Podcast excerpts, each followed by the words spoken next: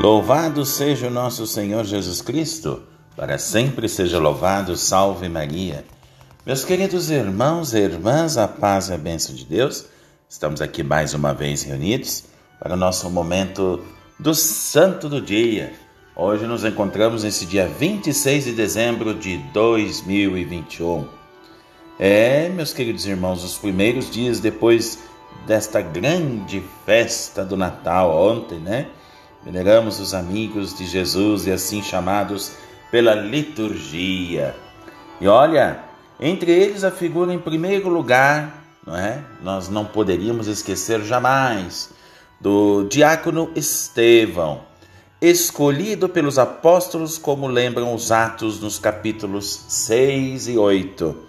Era encarregado de distribuir o necessário ao sustento dos pobres e gozava de tamanho prestígio que os judeus concentraram seu ódio aos cristãos na pessoa desse diácono corajoso.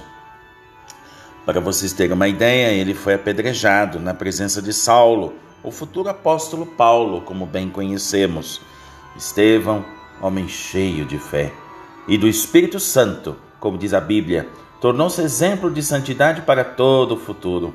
Hoje ressurgem os diáconos casados e os ministros mais diversos da igreja encarregados como Estevão testemunhar a mensagem do evangelho e a confiança em Jesus ressuscitado.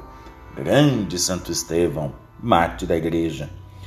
Vamos agora para a Espanha, mais exatamente em Madrid.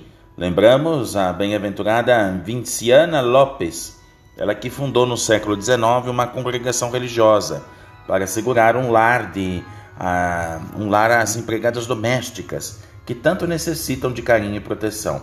Ela que morreu no ano de 1890.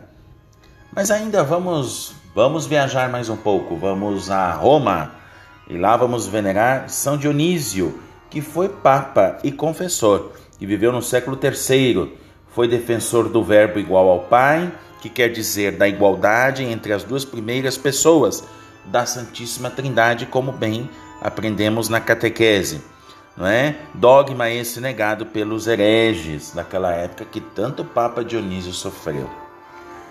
Pois é, meus queridos irmãos e irmãs, a história da igreja, sobretudo nos Atos dos Apóstolos, como bem sabemos, apresenta-nos a imagem do que essa igreja deverá ser sempre em todos os tempos: servidora e testemunha, se quiser ficar fiel ao Cristo.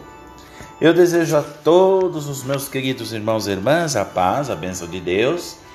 E estamos aqui e agradecemos a todos os nossos irmãos e irmãs que nos sempre prestigia, prestigia aqui no Santo do Dia.